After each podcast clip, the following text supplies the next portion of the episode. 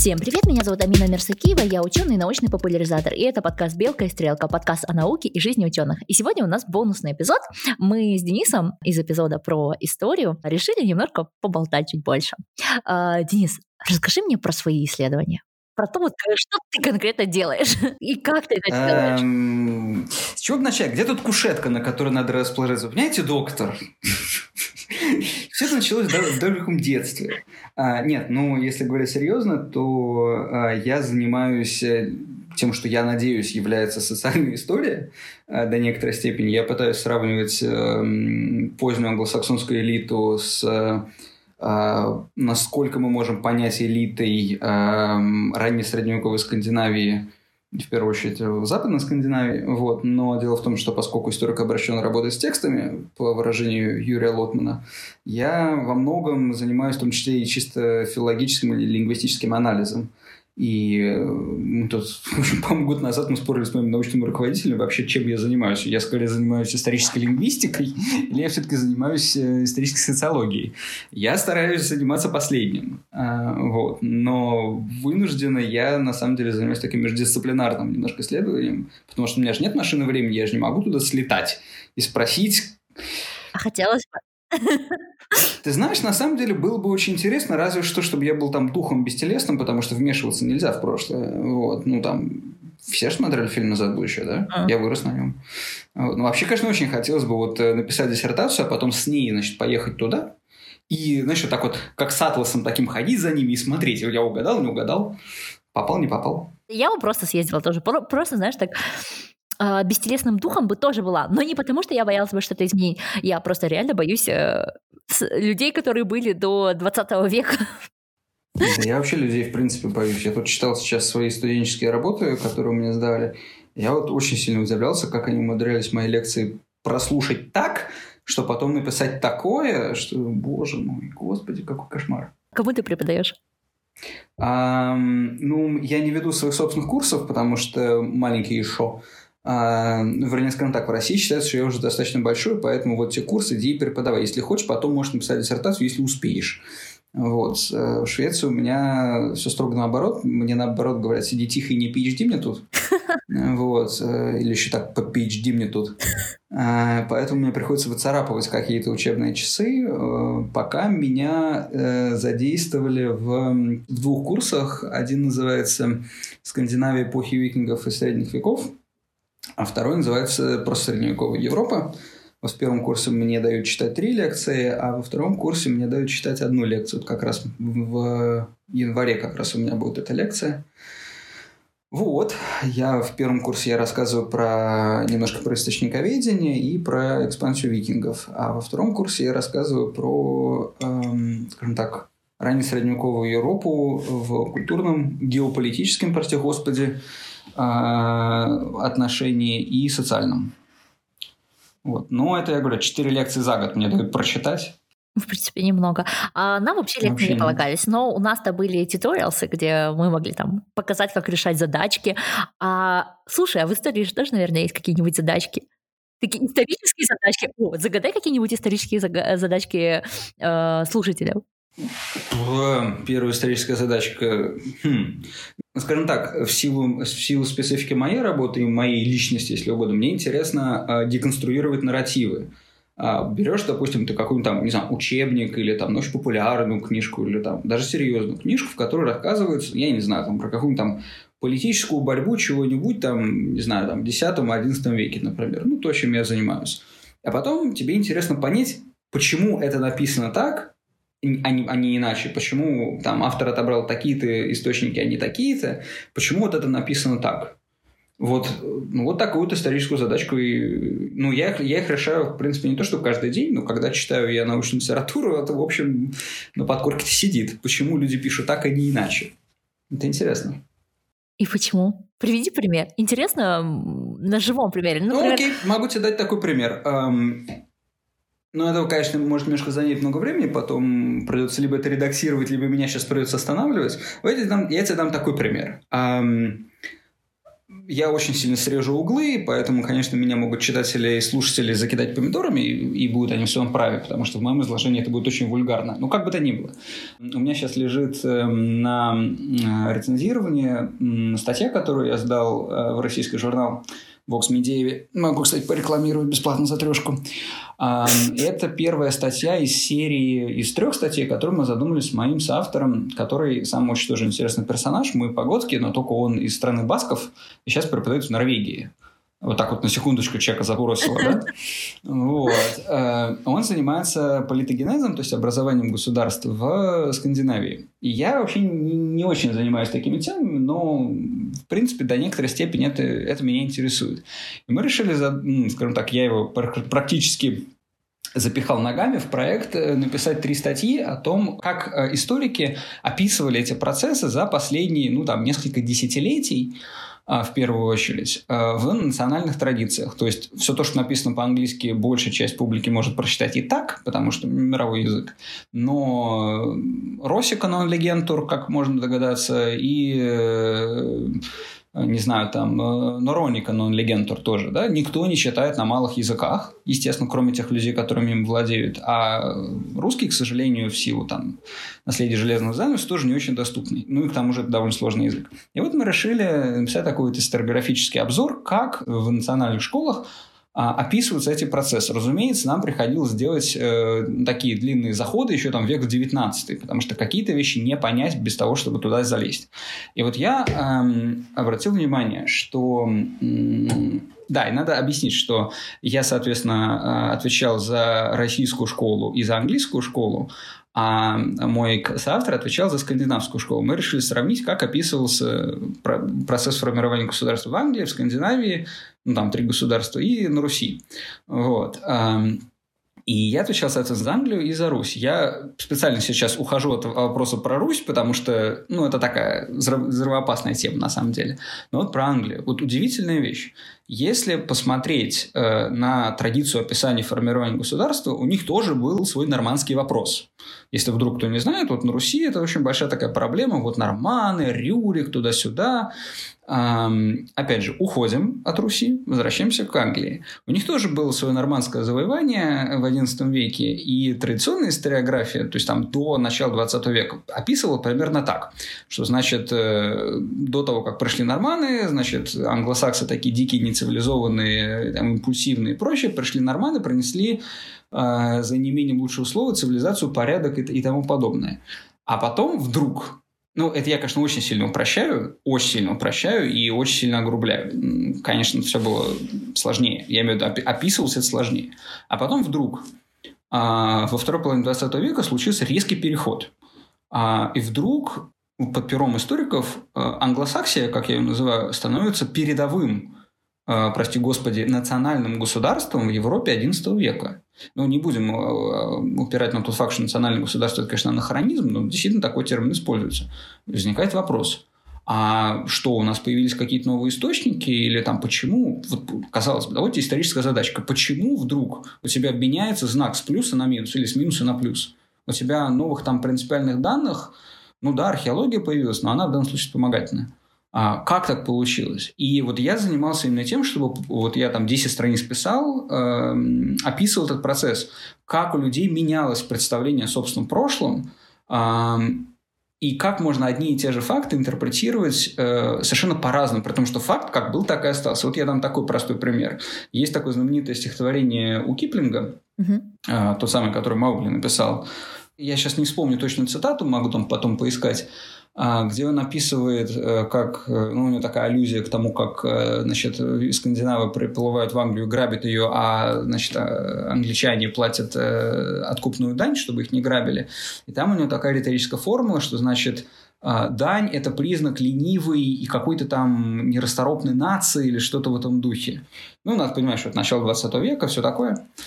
Окей. Uh, okay. Вот. Uh, опять же, это Киплинг, он поэт, и у него там много риторики, поэтому не надо принимать это за чистую монету.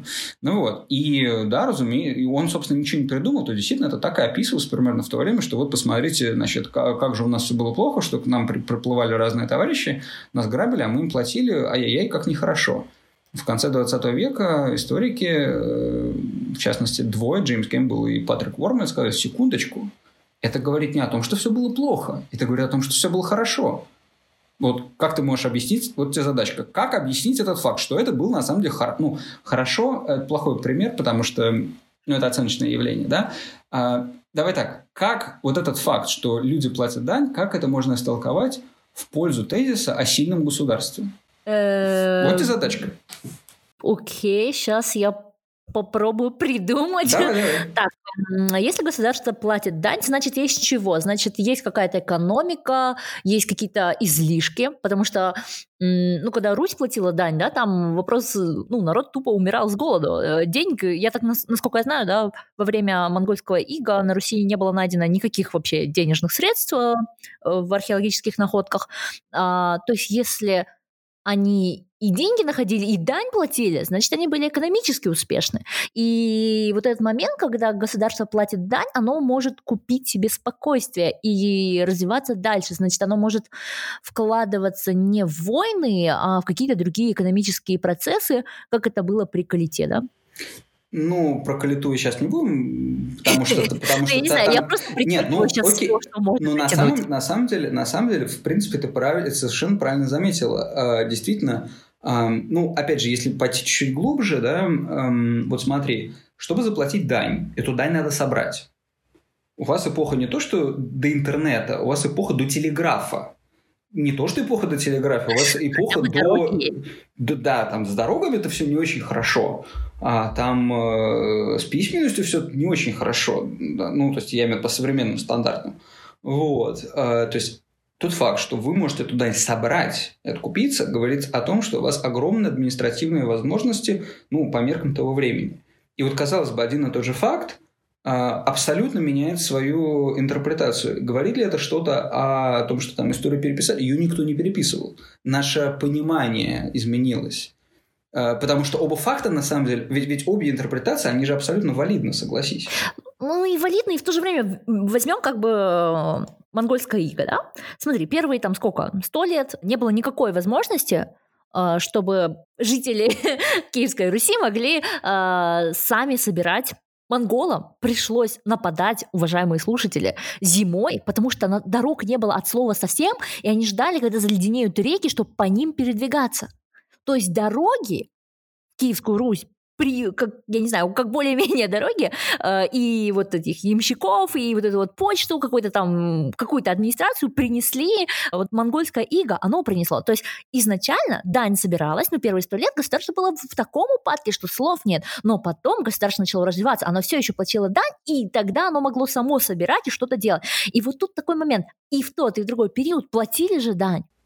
Ну, эм, скажем так, с твоей интерпретацией того, что происходило на Руси, я бы очень много спорил, но по факту, да, фа- тот факт, что ее платили, э, он оставляет много пространства для оценочных суждений, например, какими методами ее собирали, сколько там было насилия, тра-та-та-та-та, это мы сейчас все оставляем за скобками. Но если смотреть вот так вот чисто вот объективно, цинично, научно, да, тот факт, что вы можете собрать и откупиться, очень много говорит о вас как об обществе, о, о вашей структуре, ваше слово государства, оно, в общем, такое не совсем нейтральное, но о вашей э, структурной организации говорит очень многое. Да? Я, кстати, нашел ту цитату из Киплинга, она у него стихотворение, это у нас, сейчас скажу, какого года, ой, я не помню, как тут не написано, но зато я нашел цитату. Цитата у меня звучит так. Um, it is always a temptation for a rich and lazy nation to puff and look important and to say, though we know we should defeat you, we have not the time to meet you. We will therefore pay you cash to go away. Вот это вот rich and lazy nation. Вот это, на самом деле, конечно, поэтическое осмысление Киплинга, но, в общем, ну да, с некоторой, с некоторой поправкой на поэтический язык, ну, в общем, примерно так это описывалось. А потом приходят люди в конце 20 века и говорят, секундочку. Ну, вот. ну вот, тебе, вот тебе такая историческая задачка. Интересно. Интересное переосмысление. Мне понравилось. Ну, Ну. расскажи еще, как, как вот ты лично занимаешься своей работой? Я помню твою статью э, «Исторический детектив». Мгм. Ты чувствуешь себя детективом Ну да. Шерлоком Холмсом? Ну, в некоторых случаях, да, безусловно. Ну, ка- ну, опять же, да, э, это сильно зависит от того, над чем конкретно я работаю. Если я, например, очень падок на статистику, циферки и Excel. Однажды меня укусила радиоактивная мама, и теперь я человек Excel, потому что у меня мама очень много с Excel работала. Вот, я теперь человек Excel, еще человек PowerPoint. Вот. А, я очень на это падок, но когда я занимаюсь именно каким-то частным случаем, да, конечно, часто себя чувствую Шерлоком Холмсом, Потому что, конечно, между работой сыщика и работой историка, да, есть некоторые переклички там оценка свидетельств, не знаю, там а, перекрестный допрос, если угодно. Только в нашем случае, к сожалению, мы сейчас не можем спросить людей, и очную ставку мы не можем устроить, увы, но насколько возможно, мы приближаемся. А, много занимаемся триангуляцией. Вот. Это, на самом деле, совершенно фантастическое чувство, когда ты вдруг вот находишь какие-то э, пересечения, которые до себя никто не находил. И ты думаешь, боже мой, Семен Семенович, да тут же вот, опа, а у меня, например, вышла целая статья в сентябре этого года, э, прошлого уже года, это первый год уже AD, видимо, да, если BC before Corona, то AD, я не знаю, как расшифровываться, которая, собственно, родилась из того, что я вдруг нашел просто синтактическую перекличку и лексическую перекличку между одним текстом на древнеанглийском начала XI века и текстом на древнескандинавском середины XIII века. То есть там фраза практически идентичная. Ну, возникает вопрос, какой шанс, что это просто совпадение, что они написаны практически, ну, очень похоже. Ну, и дальше я написал целую статью про это. Вот. И это очень похоже на работу Шерлока Холмса, когда ты пытаешься понять там, э, кто куда пошел, в какой момент. Это, это безумно интересно, конечно. Круто. Вот. Я очень люблю, на самом деле, историю, но отдельные такие периоды. Скажи, как тебя занесло именно в твой период? ну, на самом деле, это немножко embarrassing, что называется, потому что эм, потому что когда я понял, что я хочу заниматься вот конкретно моей англосаксонской Англией, кстати, мы можем поговорить вообще, можно ли называть ее англосаксонской, или это ужасно анахронизм и тем более неполиткорректный. Давай. Вот. Неполиткорректный анахронизм – это наше любимое. Не, ну давай все-таки сначала отвечу на твой первый давай. вопрос. Я туда пришел, я, я отлично помню, как, как я размышлял. Дело в том, что я хотел заниматься историей лет с 12, наверное, когда мы проходили в школе классе в пятом или что-то в этом духе, мы проходили Древний Рим, и я то ли болел, то ли еще что-то. В общем, короче говоря, у меня была хрестоматия. И я ее осилил типа там за неделю, и вот помнишь, как у Гоголя было в этом ревизоре, да, что там как-то мой судебный пристав говорит, что в детстве мамку уронил, и с тех пор от него немножко попахивает водкой. Вот тут у меня примерно то же самое. Вот с тех пор от меня немножко попахивает историей.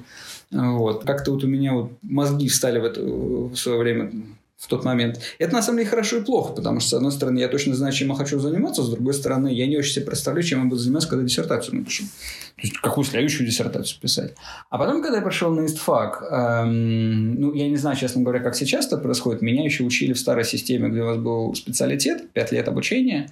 Эм, то есть, мы не бакалавр, не магистр, мы так, нечто среднее. Первый год у нас общие курсы, то есть, у нас э, начинается все там с истории первобытного общества и заканчивается все Древним Римом. Эм, а потом на втором курсе происходит распределение на кафедры, угу. и там, соответственно, с третьего курса уже начинается профилизация, да, то есть кто-то занимается там, там историей раннего нового времени, кто-то занимается, я не знаю, там историей, э, не знаю, стран ближнего зарубежья, бывшей СССР и так далее. А у меня стоял вопрос, вот куда я хочу. У меня стоял вопрос между двумя кафедрами. Я либо хотел заниматься античностью, либо я хотел заниматься средними веками. И я помню, что в начале второго курса я встретил эм, мою... В тот момент я еще не знал, что это будет мой научный руководитель, но, эм, как оказалось, встретил замечательного человека Зою Юрьевну Метлицкую. Она тогда работала в ИНИОНе. ИНИОН – это был такой институт в Академии наук.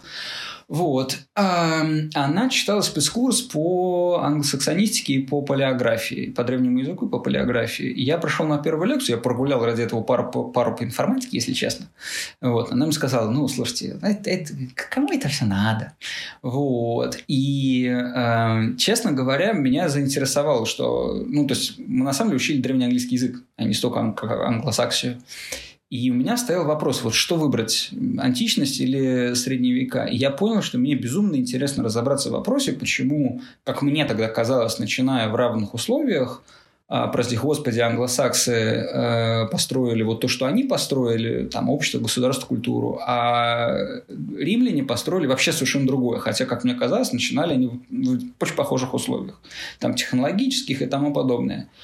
И э, вот у меня был вот этот вопрос вот Энгельса, да, причинности, первопричины, да, почему так.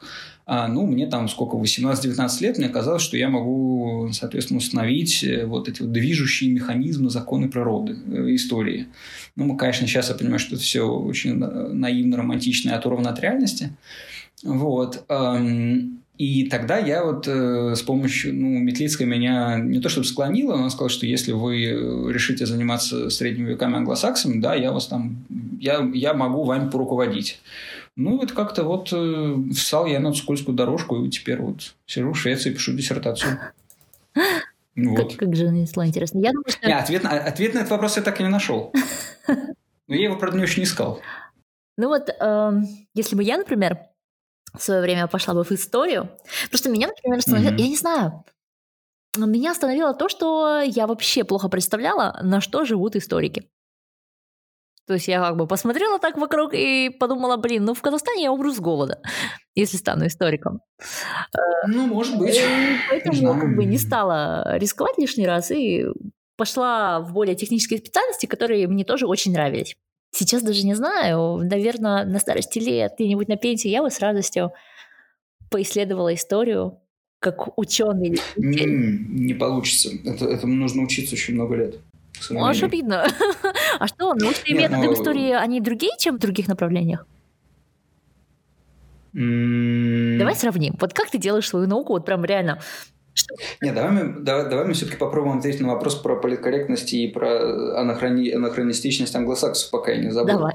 А, потому что просто это интересный такой момент, и как раз он перекликается с вообще с тем, как вот в том числе методологией, потому что мы же пишем на языке, угу волей-неволей, да, возникает вопрос, как мы это пишем? Вот можно ли использовать такие-то или сякие-то слова?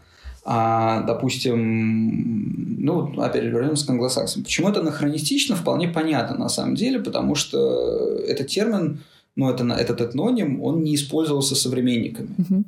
Mm-hmm. Я в том числе проводил небольшое лексикографическое исследование, проводил исследование американец Дэвид Уилтон – причем это вот именно лингвистическое исследование с использованием big data и вот это всего, да, как используется это слово. Ну да, в период там, до XI века это слово, оно это чисто книжный термин, причем он не английский. В Англии его, там по пальцам двух рук можно пересчитать. Люди себя так не называли. А, на это можно тут же возразить. Ну, знаете, много кто себя не называл да. так, как мы теперь их Например, называем. Например, в... себя не называли саками, но мы не знаем, как они себя называли. Да, мы... или там, я не знаю, там греки называли себя не греками, да, не эллины, но мы их называем греками, потому что вот у нас латинское слово тут закрепилось. Египтяне не называли себя египтянами, ну и так далее. А да? они себя называли? А, я, честно говоря, не владею древнеегипетским, но слово э, Египтус – это греческое слово, естественно. Вот. Ну и так далее. Я только что прям открыла целую Америку. Вау, я не знала. Можно здесь аплодисменты ставить. а, вот. А что делать с бесписьменными народами? Да? Как они себя называли? Называли ли себя неандертальцы неандертальцами? Да? Ну, наверное, нет. Но с неандертальцами-то ладно, мы никогда не знаем, как, себя, как они себя называли. Но с, вроде бы с теми, кто жил там в Британии, в низинной Британии до XI века, мы примерно можем себе составить впечатление, как они себя называли, потому что письменных источников, дай боже. Но возникает вопрос, а насколько эти источники репрезентативны? Потому что очевидно, что письменность была доступна не всем. А, тут я даже читал одно исследование, которое показывало, что в целом, ну так, в конце, в середине XI века, в принципе, людей, которые владели бы грамотой, было примерно тысяч десять на примерно полтора миллиона. Ну, это, конечно, очень, очень условная цифра, потому что там много методологических вопросов и много всяких ну, предположений, но тем не менее. Вот эти, то есть мы знаем, как вот эти 10 тысяч писали про то, как остальные, сколько там, миллион четыреста тысяч 90 э, тысяч, как они себя называли. Но мы не знаем, как остальные вот этот миллион четыреста тысяч, 90 тысяч себя называли. Да, у нас очень такая ограниченная выборка. У нас нету там дневников, У нас нету там какой-то переписки, повседневных источников у нас практически нету. Даже если они есть, то они все очень нерепрезентативны. Но поэтому на это можно возразить. Ну да, они себя так, наверное, не называли, но мы не знаем, как это происходило в жизни вот на повседневном уровне. Мы не можем этого доказать. Поэтому давайте будем называть их анахронистичным термином. В конце концов, там мы говорим там викинги, например, да, но викинги себя викингами тоже не называли. Начнем, начнем с того, что так они себя не называли. Ну, вот. Но это же не мешает нам использовать. А? Как они себя называли? Как, вот, ну, то есть викинг это работа, да, скорее? Как викинг это работа, это грабитель. Ну, то есть вряд ли они такие выходили и говорили, ну, э, типа, меня зовут э, Эрик, и я грабитель, да? Вот они. И все, апла... и все аплодируют, да? Значит, клуб анонимных викингов, да? Да, вряд ли же так У меня проблемы с грабежом.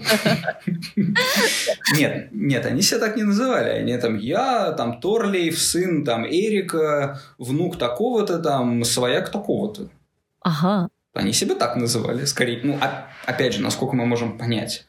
Да, а, то есть, подожди, замечательный... а процесс вот этого вот викинга, то есть этих э, путешествий с грабежом и исследованиями параллельно, они никак его не называли, да? То есть они такие, э, айда, Нет, Олаф, поехали туда.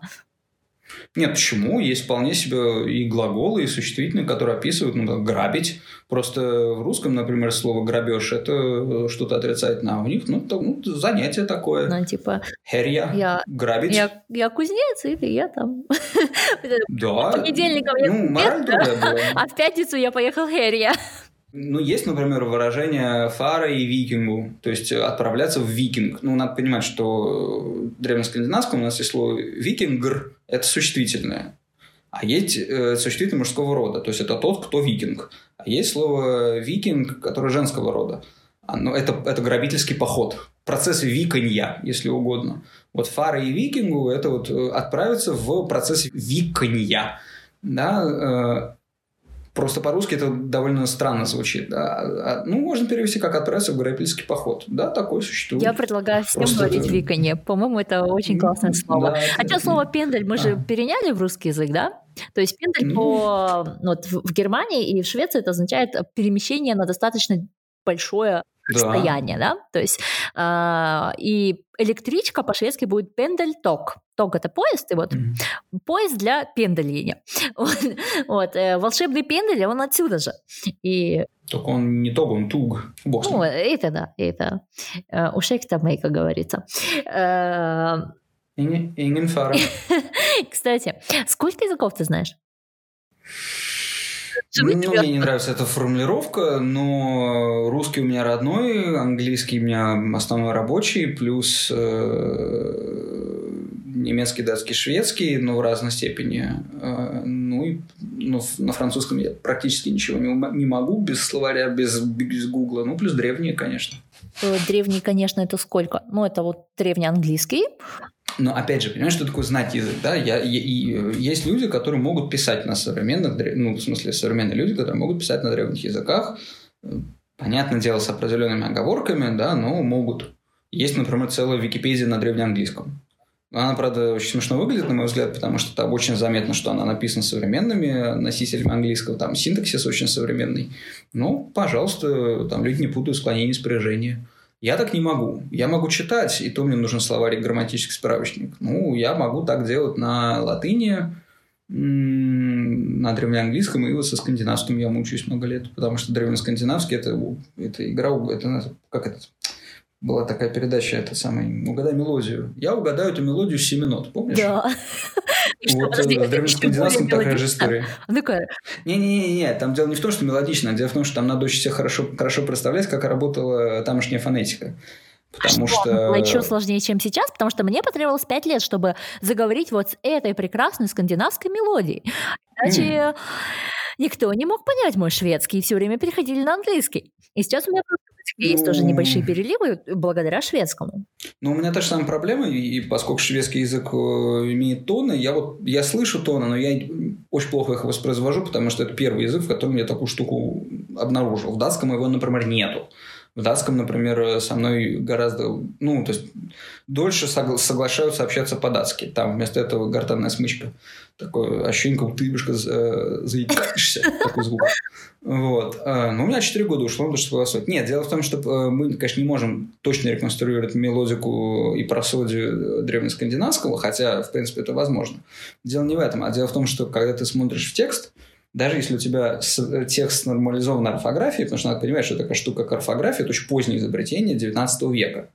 Да, э, там Пушкин совершенно спокойно мог писать слово «счастье» через букву «щ» и не испытывать никаких проблем.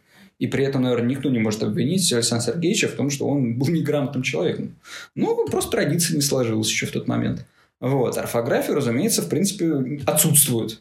И даже если у тебя есть современное э, издание, современная орфография, то есть нормализованная, ты смотришь на это слово, и ты пытаешься понять, а вот это что?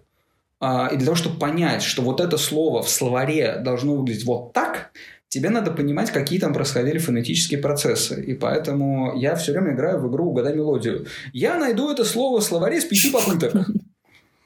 А, это, конечно, полный кошмар. Потому, ну, то есть для меня, как для человека, который, у которого современные скандинавские не родные, э, для меня это, конечно, ну, мне тяжело. Потому что, наверное, даже с древнеанглийским это немножко проще, потому что там ну, там немножко по-другому это выглядит, и там, зная современный английский, до многих вещей можно, в общем, додуматься. Не до всех, но до многих. вот. А, Смотреть а, на тюркские языки, потому что о, там вообще гармония гласных. Это Почему? мне, мне... Ну, потому что это то, чего у меня нету в родном языке, и поэтому мне не, не очевидно, что это должно быть а, так.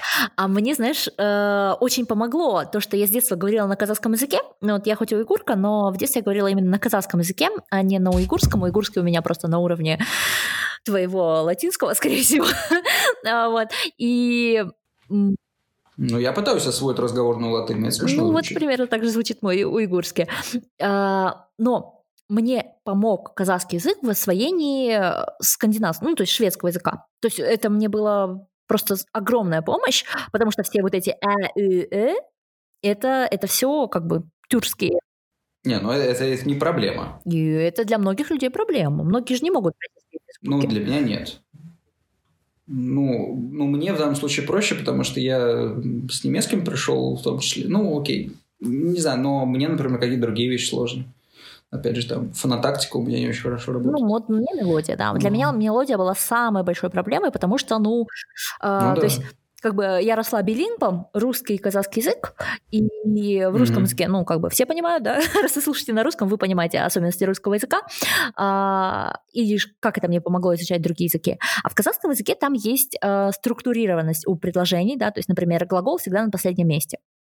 И да. это очень сильно помогает, когда ты начинаешь учить вот э, европейские языки, где жесткая позиция у каждого слова, да, то есть там глагол э, в шведском языке на втором месте, там в немецком на втором, но если он там спрягается на втором и на последнем, вот, вот это вот все, э, ты понимаешь саму логику, что оно есть, да. Если человек приходит только с русским языком, иногда тяжело ну, то есть я слышу очень часто у русскоязычных такое, и сама иногда допускаю, что структурированность предложения, она, ну, не дается людям. Ну, потому что это, mm-hmm. этой логики нету в русском языке, и это, конечно, невозможно так легко нарастить. Вот ну, она есть, но просто она так не работает. Потому что мы тоже можем, мы, мы можем использовать порядок слов. Э, есть какой-то порядок. Мы вроде говорим, что он не фиксированный, но я не могу взять просто и поменять слова в произвольном порядке в произвольном порядке слова поменять могу я не. Ну так мы не говорим. Окей, ну вот прям вот так я могу я не вряд ли. А, но не могу я. А по- по-немецки там kann nicht. Могу не. Но зато ты не можешь nicht kann. Да, а так ты, а так ты не можешь. А так ты nicht kann как раз. Так ты как раз kann nicht. Да. Но это у нас такое обсуждение двух любителей языков. Ну да. А, возвращаясь к англосаксам. Да, так вот, значит, анахронизм Окей, проблема. Но тут возникает другая проблема. Тут возникает проблема в том, как слово можно использовать в современном дискурсе. И тут вдруг выясняется, это выяснилось в 2019 году, как это, это все придумал Черчилль в 2018 году. А, в данном случае я честно говорю, что я, я, вот, я вот сам не очень знаю, что на этот счет думать. Я просто вот, вот когда я все это читал, потом статью писал на эту тему, я вот э, очень много думал и так для себя не решил. А, дело в том, что в американском дискурсе слово «англосаксон» имеет очень выраженные российские коннотации. А, российские не обязательно не только в пиеративном смысле, но и в позитивном тоже. Вот этот WASP, например, там White Anglo-Saxon Protestant и прочее, это же все чисто американские штуки.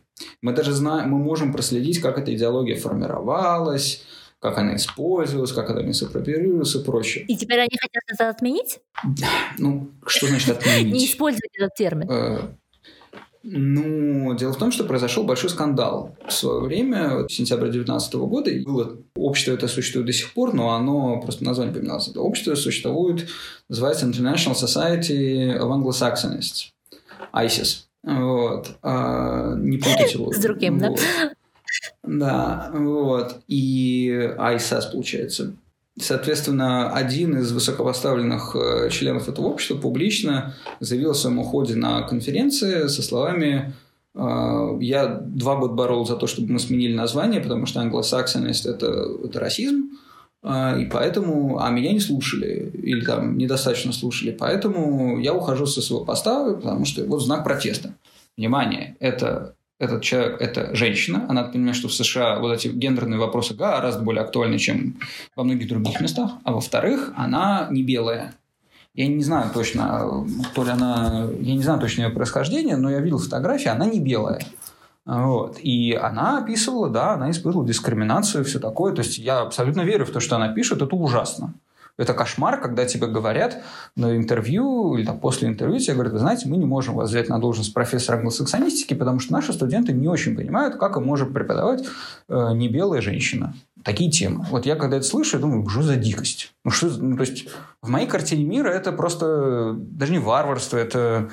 Ну, я не знаю, как это описать. У меня вот просто челюсть вот. упала, я ее у меня тоже, у меня тоже падает челюсть, потому что я помню, что в свое время, когда я преподавал английский, мне дали отворот-поворот э, преподавать какую-то там восьмикласснице, потому что я мужчина, и до меня очень долго не доходило, в чем проблема очень долго до меня не доходило, то есть какая разница что как-то влияет на то, как я языком владею.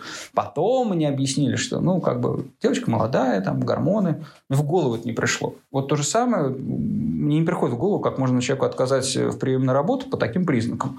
Я не думаю, что она это придумала из головы, вряд ли. Вот. Ну, она ушла со своего поста. И это спровоцировало целую бурю э, в интернете. Понятно, что только в очень специфическом интернете, который читают только такие люди, ну, такие странные товарищи, как э, Буря я. В стакане, да? Вот. Ну, на самом деле, общество не досчиталось... Э, что-то я не помню. Человек, э, нас, их там было человек 550, человек 70 ушло из общества. Э, много ушло высокопоставленных товарищей. Они тут же сменили свое а название. чем закончилось? Как бы... А, ничем не закончилось, корона А, ну, то есть актуальность, актуальность э, повестки дня сменилась, потому что случилась корона. Это что произошло в сентябре 19 -го. А уже в феврале-марте э, 20-го уже наступила чума. Поэтому просто с радаров это все спало. Но на самом деле э, дискуссия она была очень жесткая, потому что ну, общество в целом, я имею в виду наше профессиональное сообщество, разделилось на тех, кто говорит, ну да, слово анахронистичное, да, но, знаете, Э, как бы, ну, устоялось в использовании, и потом там разные дискурсы, да, мы не будем, ну, то есть не, не надо пытаться поломать то, что не сломано. На что другие возражают, знаете, оно сломано с самого начала, потому что там очень сильно расовые коннотации, и вообще это очень сильно влияет на демографию нашего профессионального сообщества, что вот я не уверен в этом на самом деле, но это сложно сказать, нет исследований. Вот. Ну и вот, э, на мой взгляд, это просто кончилось идеологическим расколом. Я статью, которую я написал на эту тему, которая выйдет в 2021 году, а я ее так и назвал «Англосаксонская схизма». Я сам не знаю, что на этот счет думать, потому что ну, у обеих сторон есть, э, в общем, здравые, здравые замечания, но просто те формы, которые приняло это обсуждение, это, конечно, кошмар какой-то, потому что это тот самый холивар, это войны в Твиттере, это шельмование друг друга, это очень быстрый переход на личности. Это начинается, а вы сами начали, мама, накажи их. И это, честно говоря, конечно, производило очень такое впечатление. Печальное. Это, ну, к сожалению, да. К, к, вопросу, к вопросу о том, как вот преподавать историю. Да, вот что-то изменилось от того, что мы используем такое слово или такое слово. Ну, те люди умерли тысячу лет назад, им ни холодно, ни жарко. И факты от этого никак не поменялись. наше восприятие меняется. Ну, то есть еще лет 50 назад никому в голову бы не пришло ну, изучать, то есть вот поставить это как проблему. Потому что для историков такая штука, как филологический поворот, который случился в 70-е годы, когда вдруг, вдруг до нас дошло, что вообще-то мы, когда описываем прошлое, мы вообще-то используем язык, а давайте посмотрим на то, какой язык мы используем, а как мы пишем. Вот. Ну, что я могу сказать? Означает ли это переписывание истории? Нет, на мой взгляд. Это просто означает, что мы по-другому понимаем. К вопросу о Макс Планке. Интересно. Вот. Ну ладно. У нас это бонусный эпизод, поэтому он должен быть покороче, но кажется, мы с тобой написали на целый okay. эпизод еще. А, спасибо тебе большое. Надеюсь, ребята, вам стало да, интересно. Интересно читать и узнавать про историю. И у нас в исторических науках тоже происходят баталии. Вот. А, всем спасибо, всем хорошей недели. Пока-пока. Большое спасибо за приглашение. Будьте здоровы. Pick up the dice, give it a roll. You never really know which way to go. Feel it inside, feel the spark. Lift you up when you're falling apart. We think we know it all. We stand ten feet small, with our head under, head under ground. I think I've seen just got me high till I broke down. Does somebody, somebody, somebody know of a place where your heart doesn't sink like a stone when you're naked and broken, nowhere to go? Does somebody, somebody, somebody know? Does somebody, somebody, somebody know covered by snow? Every time that your eyes speak, it's time to let go. Does somebody, somebody, somebody know?